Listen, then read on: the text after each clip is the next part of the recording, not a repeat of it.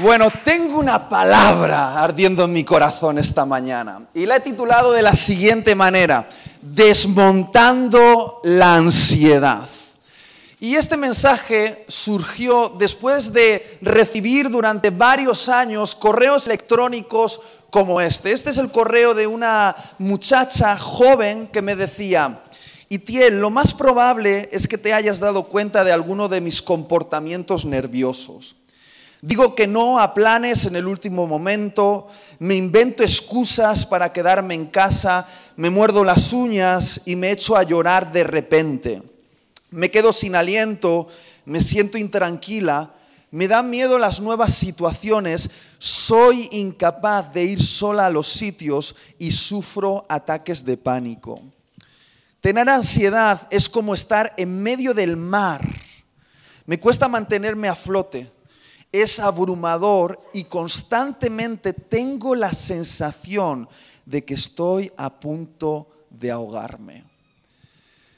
Cuando recibí este email y leí esas últimas frases de cómo ella describía su ansiedad como una situación en la cual se encuentra en medio del mar y no puede hacer nada para evitar ahogarse, recordé un pasaje de las escrituras un episodio de los evangelios donde también los discípulos se encontraron en un momento en medio del mar, abrumados por una terrible tormenta y creyeron que no podrían hacer nada para evitar ahogarse.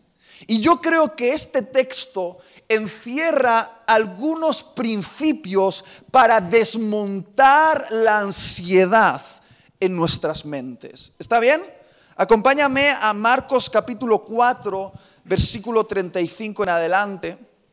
Dice, aquel día cuando llegó la noche, Jesús les dijo, pasemos al otro lado. ¿Qué les dijo Jesús?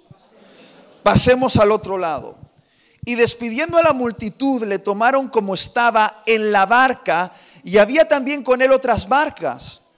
Pero se levantó una gran tempestad de viento y echaba las olas en la barca de tal manera que ya se anegaba. Y él, Jesús, estaba en la popa, durmiendo sobre un cabezal. Y le despertaron y le dijeron, Maestro, ¿no tienes cuidado que perecemos? Y levantándose, reprendió al viento y dijo al mar, Calla, enmudece. Y cesó el viento y se hizo grande bonanza. Y les dijo, ¿por qué estáis así de amedrentados? ¿Cómo no tenéis fe?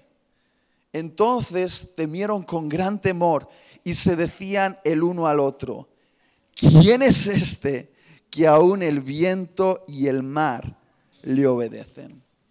Muy bien, por favor, préstame toda la atención que te sea posible en los próximos minutos. Jesús les dijo a sus discípulos y nos dice a todos nosotros que somos sus discípulos, pasemos al otro lado. Pero seamos claros, seguir a Jesús es incómodo. Porque seguir a Jesús se trata de salir de este lado de lo conocido e ir al otro lado de lo desconocido. Se trata de salir de nuestra zona de confort y seguridad y enfrentarnos a nuevos desafíos para los cuales creemos que no estamos capacitados. Y como ser humano me he dado cuenta de una cosa. Me he dado cuenta que a los seres humanos nos encanta lo conocido por una sencilla razón. Somos adictos al control. Pero me he dado cuenta de otra cosa y es que a Jesús le encanta impulsarnos a lo desconocido por otra sencilla razón, liberarnos del afán de tenerlo todo controlado. Y quiero adelantarte una cosa, la única manera de desmontar la ansiedad en tu vida es renunciando al control. Pero de eso hablaremos después. Ahora, por favor, graba esto en tu corazón. Que haya una tormenta en tu camino no significa que vayas en mala dirección. Te lo voy a volver a decir. Que haya una tormenta en tu camino no significa que vayas en mala dirección. De hecho, Jesús y los discípulos iban en la dirección correcta, iban en la dirección que estaba en el centro de la voluntad de Dios. El Padre le dijo a Jesús, Jesús, deja la multitud en este lado y vete al otro lado, porque allí tengo un hombre que está endemoniado hasta las uñas, que camina desnudo por los cementerios asustando a las viejecitas y quiero que hagas algo con él, quiero que lo liberes y lo conviertas en el mejor evangelista de la región. Entonces Jesús toma a los muchachos, les dice, subid a la barca, vamos al otro lado y ahí van, al rumbo a la misión de Dios. Dios lo sabía, Jesús lo sabía y el mismo infierno lo sabía. Y entonces el infierno levanta una tormenta para detener la misión de Jesús. Truenos, relámpagos, vientos impetuosos golpeando la barca. Iban rumbo a la dirección correcta, pero parecía que una tormenta les estaba bloqueando el camino. Y mientras eso ocurría, Jesús estaba en completa paz y los discípulos estaban en completo pánico.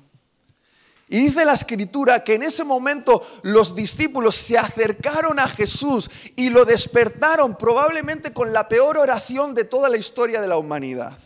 Una acusación. Empezaron a sacudirle y le dijeron, Jesús, es que no te importa que nos muramos. Y casi me resulta gracioso acusar al Salvador del mundo de que no le importe de que la gente se muera, ¿verdad? Pero siendo honesto contigo, algunas de mis oraciones en mis propias tormentas se han parecido demasiado a esta acusación. Yo también le he dicho, Jesús, ¿qué te pasa? Yo estoy aquí en medio del problema y tú estás dormido. Es que no te importa, me muero. Bien dramático. Y sé que algunos aquí ganarían el Oscar a la mejor actuación dramática. Sois de telenovela venezolana, por lo menos. Lo que pasa es que los discípulos no lo entendieron entonces y parece que nosotros tampoco lo entendemos bien ahora. Y es esto. Jesús no nos promete una vida carente de tormentas. Jesús nos promete que es posible tener paz en medio de las tormentas. Lo voy a volver a decir. Jesús no nos promete una vida carente de tormentas. Jesús nos promete que es posible tener paz en medio de las tormentas. Y sí, sé que desearías una vida sin tormentas. Yo también. Pero resulta que la tormenta que es provocada por Satanás para hundirte, Dios la transforma en la prueba para promocionarte. Hay niveles de madurez en tu carácter que solo se pueden desarrollar en el ojo del huracán en medio de la prueba, en medio del conflicto, en medio de la crisis, en medio de la ofensa. Mira, algunas de las virtudes más elevadas de nuestro carácter no se desarrollan en tiempos de calma, sino que se desarrollan en tiempos de tormenta. ¿Cómo se desarrolla el perdón en nuestro carácter? En medio de una ofensa. ¿Cómo se desarrolla la generosidad en nuestro carácter? En medio de la necesidad. ¿Cómo se desarrolla la paciencia en nuestro carácter? Teniendo hijos.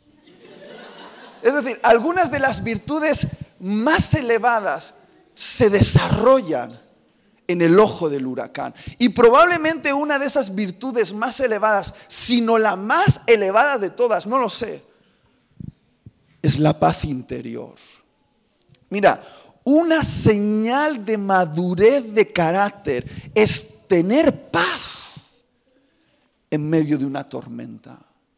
¿Quieres que te muestre una persona madura? No te mostraré una persona que tiene todas las respuestas a las preguntas teológicas. No te mostraré una persona que ha desarrollado sus habilidades y sus dones. Ni siquiera te mostraré una persona que peina canas. Si quieres que te muestre una persona madura, te mostraré una persona que es capaz de dormir como un bebé en medio de la peor crisis. Eso es una señal de madurez en nuestro carácter. Y a veces parece que Dios no responde a algunas de nuestras oraciones, pero no es porque no le importe es porque le estamos pidiendo que detenga aquello que Él está utilizando para convertirnos en una persona madura. Le decimos, Dios detén esta tormenta y Dios dice, no puedo detener aquello que va a servir como un trampolín para el siguiente nivel en tu carácter. No sé si alguien me está entendiendo aquí. Oramos que Jesús detenga las tormentas cuando lo que Jesús quiere es convertirnos en domadores de tormentas. Querido, querida, Dios quiere darte autoridad sobre la tormenta que estás atravesando. Pero solo puedes tener autoridad sobre la tormenta en la que logras reposar. Solo puedes tener autoridad sobre la tormenta en la que logras reposar. Por eso Jesús tuvo autoridad sobre esa tormenta. Porque aunque la tormenta estaba alrededor de Jesús, la tormenta nunca logró penetrar dentro de Jesús. Alrededor de Jesús había truenos, relámpagos, vientos huracanados, pero dentro de Jesús había paz absoluta. Y cuando un hombre en paz se levanta en medio de la peor tormenta, esa tormenta ha de rendirse ante un hombre que está en completa paz. Lo que quiero decir, sin ser muy triunfalista, es que la resolución de la tormenta llegará cuando puedas confiar. Cuando logres tener paz en medio de ella. Esa es una asignatura pendiente por la cual todos nosotros debemos pasar en nuestra vida espiritual.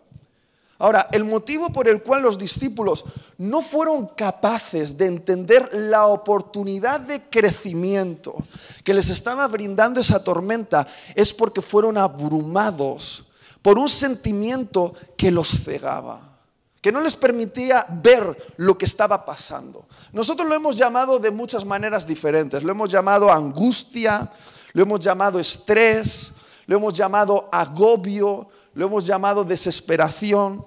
Pero si hay una palabra que se ha repetido más que cualquier otra palabra, que la he escuchado en estos últimos cinco años de la boca de los sencillos trabajadores y los eh, grandes empresarios, la he escuchado de jóvenes y de ancianos, la he escuchado de la boca de youtubers, actores y hasta pastores, la he escuchado de la boca de tantas personas que ya he perdido la cuenta, es la palabra ansiedad. Por eso los sociólogos están empezando a denominar esta época como la era de la ansiedad. Europa está abrumada por una crisis de ansiedad sin precedentes en la historia de la humanidad. La venta de los ansiolíticos está disparada en nuestro continente y todos estamos sospechando que el estilo de vida al cual somos sometidos, el ambiente que nos rodea, es el caldo de cultivo perfecto para esta ansiedad que estamos experimentando. La rapidez de la vida, las deudas a pagar, las redes sociales, las demandas, los estereotipos que debemos alcanzar, la amenaza de que siempre puede haber un nuevo ataque terrorista, la incertidumbre económica, los asuntos a escala global, Donald Trump, China, toda esta mezcla de rollos mezclados. ¿Alguien me está entendiendo lo que quiero decir? Pero Jesús dijo en Mateo capítulo 24 que una de las señales del fin sería ansiedad a escala global. Él dijo, y la gente verá lo que está ocurriendo y sus corazones desfallecerán dentro de ellos. Esa palabra quiere decir, serán abrumados con una ansiedad que los bloqueará. Lo que quiero decir, que una señal del fin es ansiedad a nivel global. Y esto significa algo. Yo he buscado la, palabra ansiedad en el diccionario y esta es la definición eh, oficial. Dice, ansiedad es un estado mental que se caracteriza por una gran inquietud, una intensa excitación y una extrema inseguridad. Es una anticipación aprensiva, es decir, una imaginación de un futuro desfavorable que el individuo encuentra difícil de controlar, resultando en estrés, ahogo, dificultad para concentrarse, irritabilidad, tensión muscular, problemas de sueño, etc. Muy bien, esta es la definición oficial, pero yo tengo la mía. Y es esta. Ansiedad es cuando la tormenta de allá afuera se te mete aquí adentro. Te lo voy a volver a decir. Ansiedad es cuando la tormenta alrededor de nosotros logra penetrar dentro de nuestra alma. Queridos, siempre va a haber tormentas allá afuera. Siempre.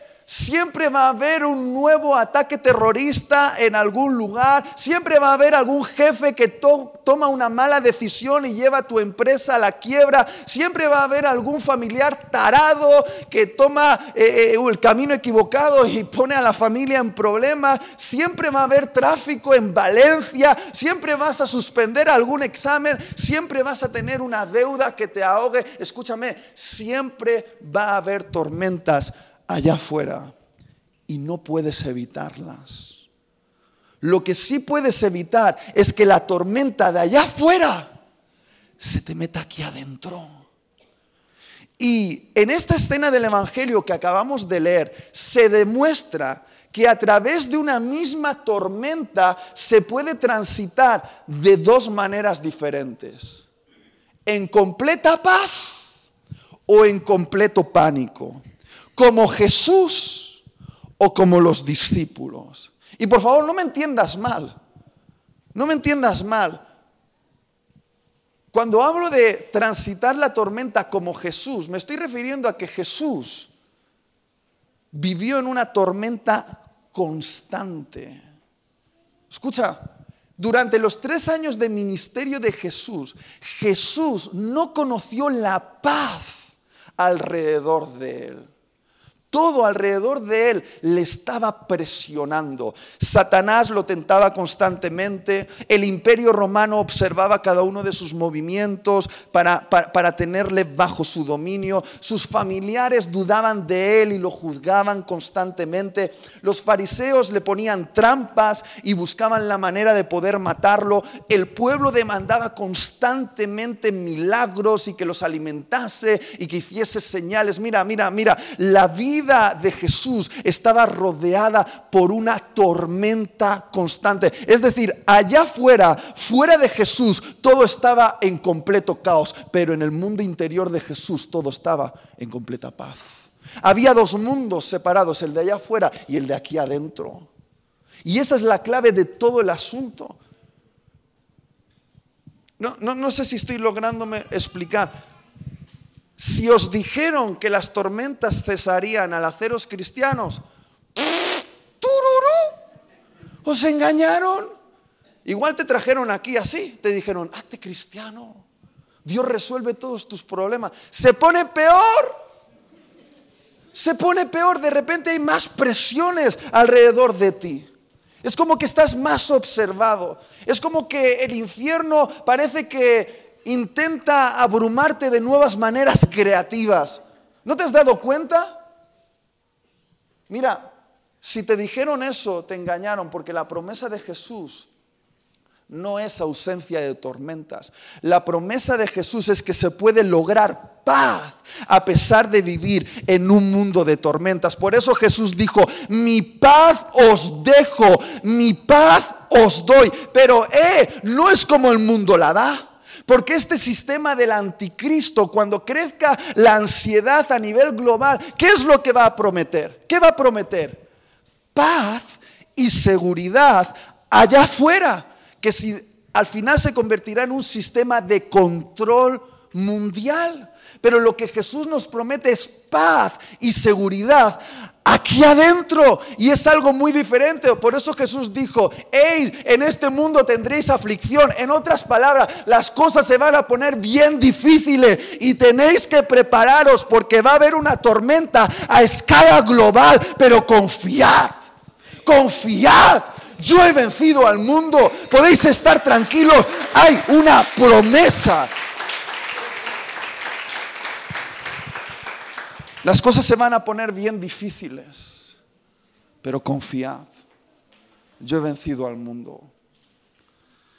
Ahora, si no me has prestado atención hasta ahora, te pediría que me des cinco minutos y luego puedes volver a dormir, porque aquí viene lo importante del mensaje, ¿está bien? ¿Qué es lo que nos enseña el ejemplo de Jesús transitando a través de esa tormenta acerca de la ansiedad? Nos enseña que las circunstancias que nos rodean no son las responsables de nuestra ansiedad. El responsable de nuestra ansiedad es nuestra manera de pensar acerca de las circunstancias que nos rodean. Es decir, la ansiedad es producto de un proceso mental. Es decir, la ansiedad no está allá afuera, la ansiedad está aquí adentro. Es producto de un proceso mental. De hecho, los neurólogos afirman hoy en día que nuestro cerebro no es capaz de diferenciar entre aquello que vemos con nuestros ojos y es real y aquello que imaginamos en nuestra mente y es irreal.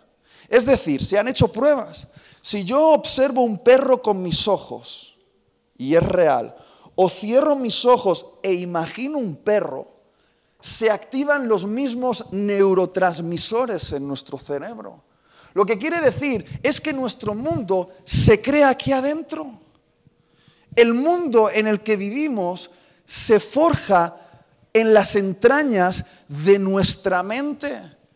Y lo que quiero decir es que lo que a veces allá afuera son cuatro gotas, aquí adentro es un huracán. ¿Alguien me está entendiendo lo que quiero decir? Porque la ansiedad es un ataque a tu mente. Y sí, Parece ser que la iglesia se ha hecho experta en tomar las emociones de la gente, pero el cerebro de la gente parece que está poseído por Satanás. Porque te digo una cosa, hay, hay un ataque en la mente de la iglesia. Constantemente hay un ataque en la mente del europeo, hay un ataque aquí dentro. Es una guerra. La ansiedad es un ataque a tu mente. ¿Alguien entiende lo que quiero decir? Por eso la clave para desmontar la ansiedad se encuentra en la pregunta que Jesús hace. Jesús siempre desmontaba los peores sistemas mentales con preguntas. Es como que esta pregunta tiene el poder de desmontar la ansiedad. Si entendemos lo que Jesús está intentando decir con esta pregunta, les pregunta, versículo 40, muchachos, muchachos, ¿Por qué estáis en pánico? ¿Acaso no tenéis fe? Ahora, por favor, presta atención a esto.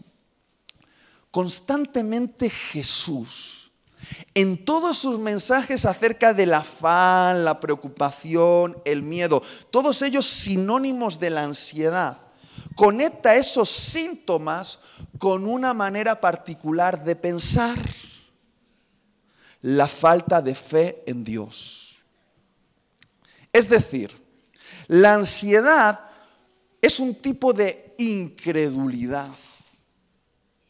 La ansiedad surge cuando procesamos en nuestra mente las circunstancias adversas que nos rodean como si Dios no existiese o como si Dios existiese pero nos hubiese abandonado y estuviésemos solos en este universo hostil. Es decir, la ansiedad surge en una mente huérfana. Una mente huérfana. Yo, yo, descubrí este asunto de mi orfandad mental al ver cómo mi hija reacciona en algunas de las noches en las cuales la estamos enseñando a dormir no en nuestra cama matrimonial, sino en su, en su cunita, en su habitación. ¿Y cuántos padres aquí saben que eso, esa transición es horrible para el bebé y para los padres también?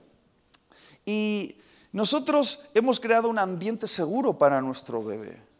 Nuestro bebé tiene una habitación con una temperatura perfecta, con una cama acolchada, tiene asegurado lo que va a comer mañana, lo que va a vestir mañana. Yo ya estoy ahorrando para su universidad. Ella todavía no lo entiende, pero ella está segura. Ella, eh, sus papás le hemos creado un ambiente seguro. Pero cuando la ponemos a dormir en la cunita y apagamos las luces, ella ya no nos puede ver porque nosotros estamos en la otra habitación. Y de repente se despierta en medio de la noche y la oscuridad le abruma de tal manera que algo dentro de mi bebé le hace pensar que ha sido abandonada y se agarra de los barrotes, se pone de pie y empieza, ¡Ah, ah, ah, ¿crees que exagero? Tienes que venir una noche a mi casa. Y ella está segura. Nosotros lo sabemos. Estamos en la otra habitación. No la hemos abandonado, pero ella en medio de la oscuridad no puede vernos y se siente como una huérfana. Es algo instintivo, algo que está ahí desde el momento que nacemos. Una desconexión profunda con la que lidiamos el resto de nuestra vida. Y sabes qué? Muchos de los que estamos aquí nos parecemos demasiado a mi bebé. Tenemos un Padre celestial allá arriba que nos ha asegurado un cuidado eterno, pero de repente somos abrumados por la oscuridad de una circunstancia, no logramos ver a Dios en medio de esta circunstancia y nos ponemos a gritar en medio de un ataque de pánico. Por eso déjame parafrasearte esta pregunta que Jesús les hizo y te hace hoy a ti hijo, hija, ¿por qué estás tan ansioso? ¿Por qué te sientes tan abrumado por los problemas que te rodean? Eres como aquellos que no creen en Dios y por lo tanto solo se tienen a sí mismos para sobrevivir en este mundo hostil. Porque si es así, si solo te tienes a ti mismo para afrontar el dolor, la injusticia y la muerte, es comprensible que tengas un ataque de pánico. Este universo puede ser desesperanzador para un ser tan frágil como tú. Pero hijo, hija, ¿por qué piensas como lo hace un niño abandonado en medio de la oscuridad, que intuye que un monstruo lo va a devorar, pero no sabe exactamente por dónde le llegará la mordida? ¿Todavía no crees en mí? ¿Todavía no me conoces? ¿Todavía dudas? Por favor, déjame preguntarte, ¿cuántos de los que están aquí creen en la existencia de Dios? Levanta la mano. No significa absolutamente nada. Los demonios también creen y tienen ataques de pánico. Por lo tanto, la fe de la que nos está hablando aquí Jesús tiene que ser otro tipo de fe. Tiene que ser una fe que echa raíces en algo más profundo que simplemente creer que Dios existe. Y de lo que creo que Jesús está hablando aquí es de la fe que cree que Dios sigue siendo bueno a pesar de que nos ocurran cosas malas. Y ese es otro tipo de fe. Porque si hay un ataque a nuestra mente desde Adán y Eva hasta el día de hoy, es un ataque contra la bondad de Dios. El tipo de fe de la que está hablando Jesús es una fe que confía que Dios es el dueño del universo, el jefe supremo, y nosotros no. Es un tipo de fe que confía que Dios sabe cómo es el movimiento de cada átomo del cosmos.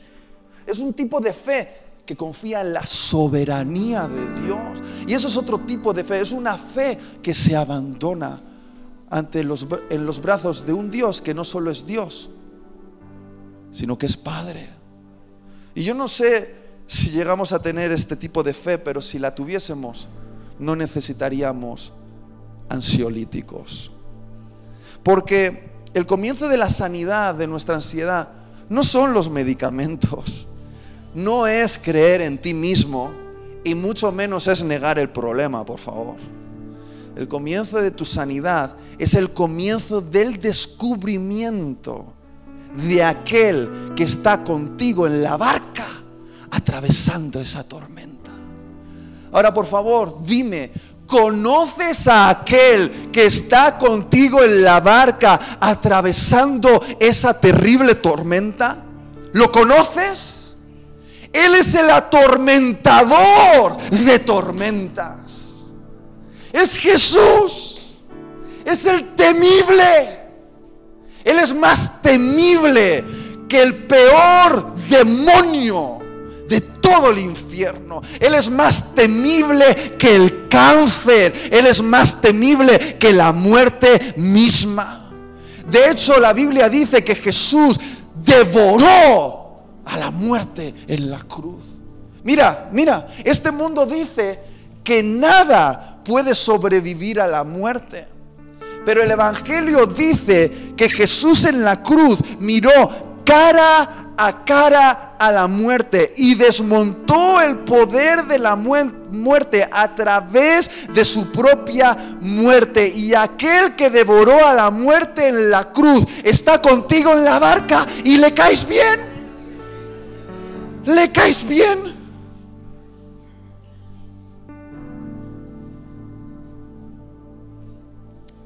A ver, a, ver, ¿qué dice este mundo? Que para todo hay solución menos para la muerte. Pero si para ti la muerte ya está resuelta, ¿a qué le tienes miedo? A ver, no estoy hablando de un tipo de fe triunfalista que te dice, ay, no te va a pasar nada malo. Sí te va a pasar cosas malas. Quizá alguna vez una célula en tu cuerpo se vuelve loca y desarrollas un tumor. Puede pasar. Un familiar toma una mala decisión y trae dolor a la familia. Puede pasar. Un conductor borracho no ve a tu mejor amigo cruzando la calle y lo deja en silla de ruedas. Puede pasar. No te estoy hablando de ese tipo de fe, te estoy hablando de la fe que nos susurra al alma. Eres inmortal. ¿Cuántos de los que están aquí creen que hay vida eterna? entonces ¿por qué vives como si no existiese? Porque la mayoría de ansiedades que tenemos en la vida se anclan en este momento y no tienen nada que ver con la eternidad, porque un cambio de perspectiva haría que lo que nos quite el sueño ya no nos preocupase tanto. No, no sé si me estoy explicando. Del tipo de fe del que estoy hablando es la fe que hizo que esos discípulos caguetas que se estaban haciendo pipí encima en esa barca, cuando conocieron a aquel que es el temible y lo vieron y lo entendieron, años después esos mismos discípulos pudieron afrontar el martirio, es decir, la decapitación, la horca, la crucifixión, durmiendo como bebés en el frío suelo de su celda el día antes de la ejecución. Y ese ese es otro tipo de fe. Es fe a que la muerte ya está resuelta, es fe a que eres inmortal. Quizá este cuerpo aparentemente se está desintegrando, pero lo que verdaderamente eres tú, si Jesús está en la barca, es eterno. Entonces, ¿a qué le tienes miedo? ¿Te imaginas levantarte por la mañana abrir la ventana y ver la tormenta allá afuera y decir, bueno, la muerte ya la tengo resuelta, ahora voy a comenzar a vivir la vida. ¿Qué harías por Dios si no tuvieses miedo?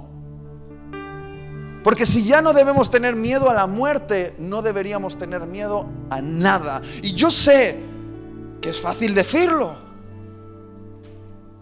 pero creo que existe esa clase de fe. Yo quiero tener esa clase de fe. Esa clase de fe que cuando las cosas se pongan difíciles allá afuera, me permitan seguir confiando que tengo un buen Padre. Mira, para este mundo, la paz es ausencia de problemas.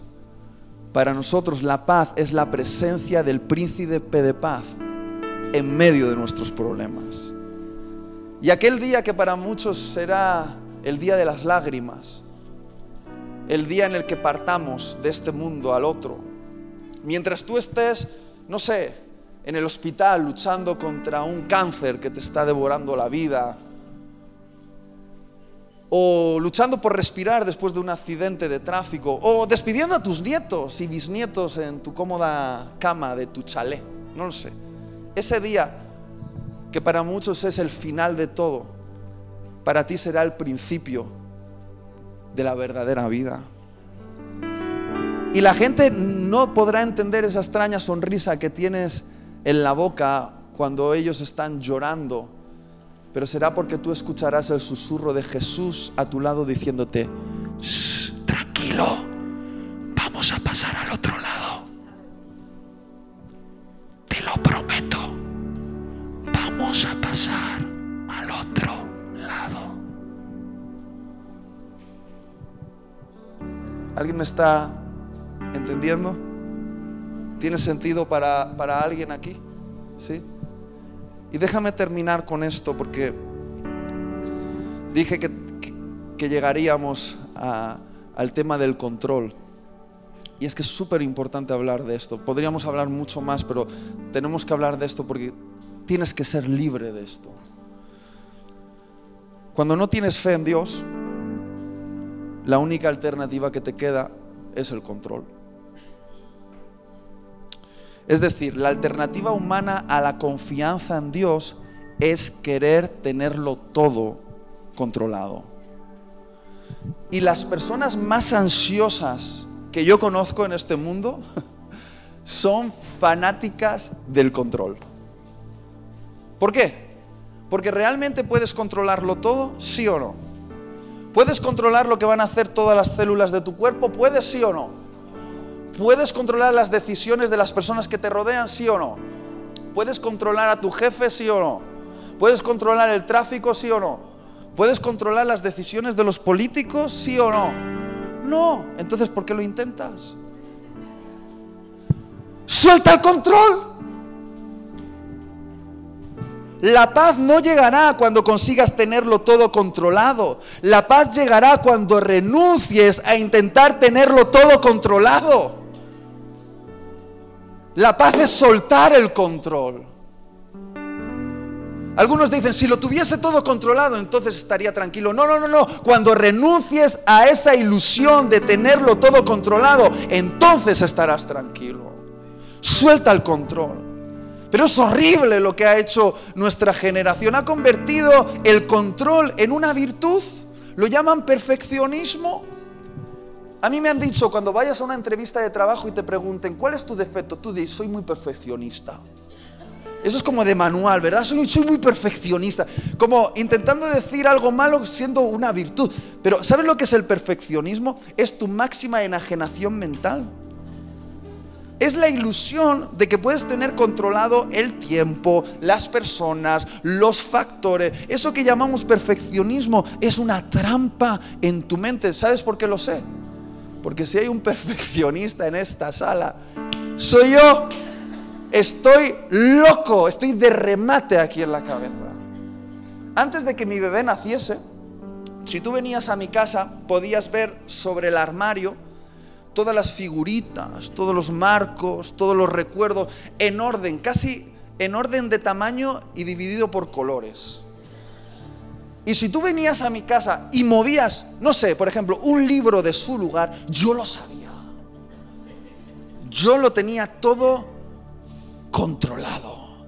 Perfecto, era mi mundo perfecto. Y de repente llega mi bebé y comienza a caminar y le entra el deseo de acercarse como si fuese un juego a todas mis cositas y agarrar una por una y tirarlas al suelo. Y yo al principio venía y decía, ay, qué maja mi bebé. Y volvía a agarrar las figuritas y las volvía a colocar. Y como si fuese un juego, mi bebé venía otra vez y, ¡ah! y lo tiraba todo al suelo. Y yo, ¡ah! Mm, qué, maja. ya, ya volvía a agarrar todo. Y mi bebé, como si fuese un juego, venía otra vez y, lo volvía a tirar todo. Y yo otra vez desesperado colocándolo. Y, y casi me enfadaba con mi bebé hasta que mi mujer vino y me dijo, ¿qué te pasa? ¿Estás loco o qué? Tu afán de tenerlo todo controlado te está haciendo perder el gozo de disfrutar de los primeros pasos de tu bebé. Y lo que quiero decir es que el afán de tenerlo todo controlado nos hace perder el gozo de la vida.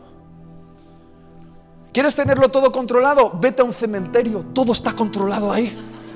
Pero donde hay vida, hay caos.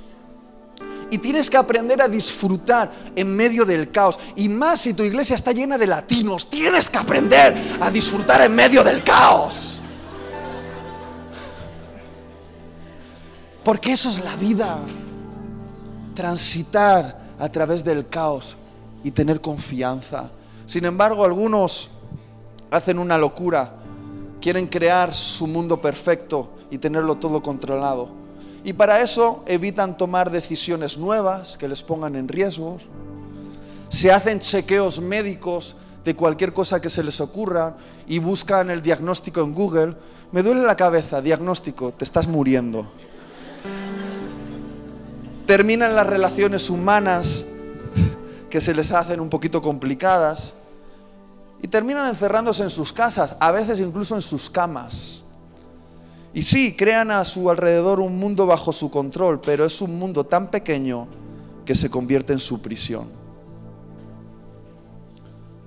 Suelta el control, porque es una cárcel. Acepta que no puedes controlarlo todo y ten fe en Dios. No te estoy diciendo que no planifiques, pero suelta el control. No estoy diciendo que no seas previsor, pero suelta el control. No estoy diciendo que no te anticipes a posibles problemas, pero suelta el control. Hay una delgada línea y lo notas cuando eres un esclavo.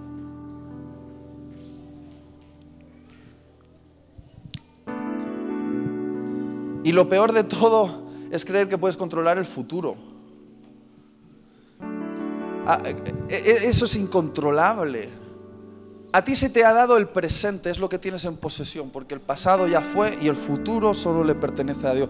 Pero hay gente que de tanto pensar en las tragedias futuras no disfruta del presente. Y somos tan dramáticos que confundimos, ya voy a terminar con esto, confundimos eh, dramas con circunstancias a resolver. Y somos bien desagradecidos con la vida porque te voy a decir lo que es un drama. Un drama es que unos hijos se queden huérfanos. Eso, eso es un drama. Un drama es que tengas 50 años y te quedes sin trabajo y estés a punto de perder la casa. Está bien, eso es un drama. Un drama es que alguien que quieres eh, tenga una enfermedad que le está devorando la vida. Eso es un drama, está bien.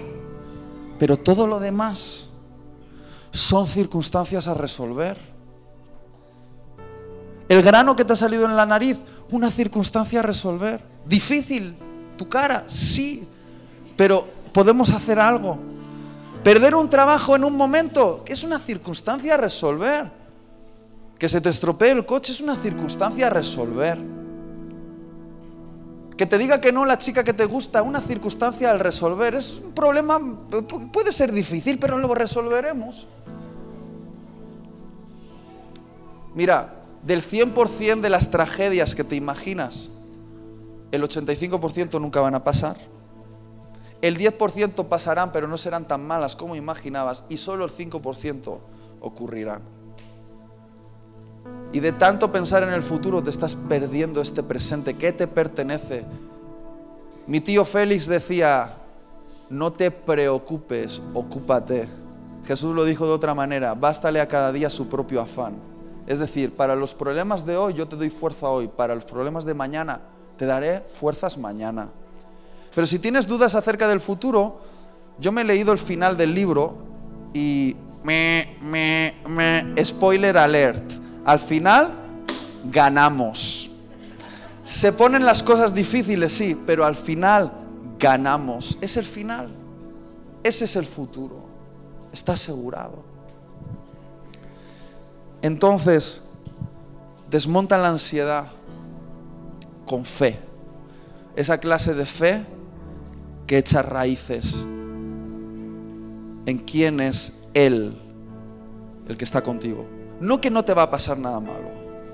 Por favor, esa, esa clase de confianza es superstición. Te van a pasar cosas malas. Es más, a las personas buenas, a las mejores personas que yo conozco, le han pasado auténticas tragedias. Y solo tienes que leer la Biblia para ver que a las personas que Dios más ama, Dios las deja sufrir. ¿Está bien? Pero la clave es confiar que Dios sigue siendo bueno a pesar de todo.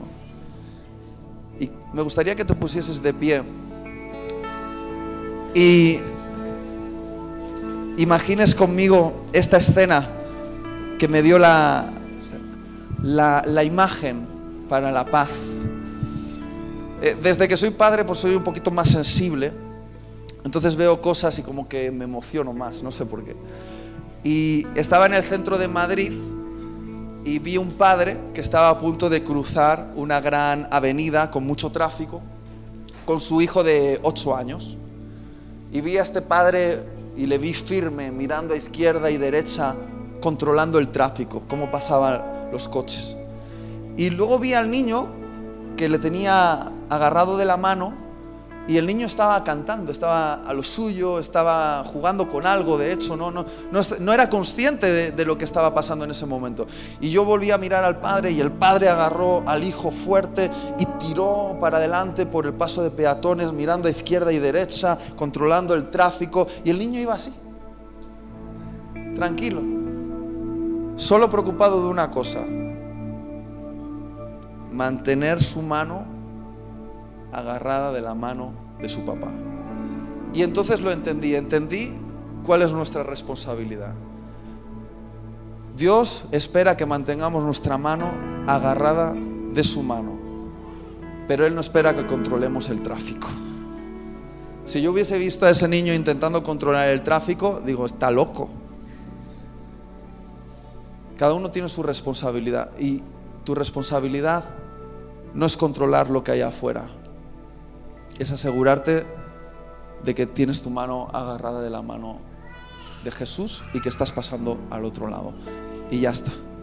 Entonces, ¿qué tal si podríamos hablar mucho más eh, de la ansiedad? Tengo ahí como para una hora más.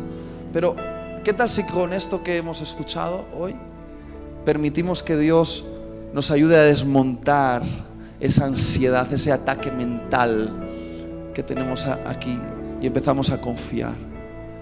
¿Qué tal si en vez de ver pasar la tormenta, adoramos a Dios en medio de la tormenta? Porque así terminó ese pasaje. Terminan con esos tipos de rodillas, temiendo no ya la tormenta, temiendo a ese tipo que ha callado la tormenta, diciendo, pero ¿quién es este? Y ahí esa es la clave. ¿Quién es este? Mientras le adoramos vamos a preguntarle, ¿quién eres tú? Y vamos a ponernos en perspectiva y entonces la tormenta va a parecer mucho más pequeña. ¿Tiene sentido?